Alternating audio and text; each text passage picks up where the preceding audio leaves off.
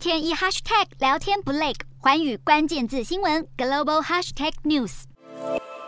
日本在六月底遭遇自一八七五年来最严重的热浪，让日本民众大喊吃不消。东京郊区的水乐园今年还提早开园，涌入数千人玩水消暑。猛暑来袭，让日本电力供应拉警报，电网濒临崩溃边缘。日本政府呼吁民众节约用电，办公室员工到了一定时段还得关闭电灯，电力能省则省。东京也出现超过摄氏三十五度的高温，是将近一百五十年来最热的六月天。为了应付能源危机，弥补电力缺口，日本首相岸田文雄在十四号宣布要重启核电，重启九座核电机组将能供应日本全国一成的电力需求，来应应国际燃料价格飙涨以及供应短缺。这也将是自从从福岛核灾引发日本民众反核潮以来，日本首度大规模重启核电反应炉。此外，安田也表示，为了确保用电尖峰时期供电无虞，将额外确保十座火力发电机组运转。这反映出，相较于对抗气候变迁的减碳承诺，日本政府不得不优先考虑民生和企业的能源需求。二零一一年爆发福岛核灾后，日本核电机组一度全面停机。如今，三十三座机组中已经有十座陆续重启。现在，日本政府能源政策大转弯，不止显示能源危机迫在眉睫，日本民众的反应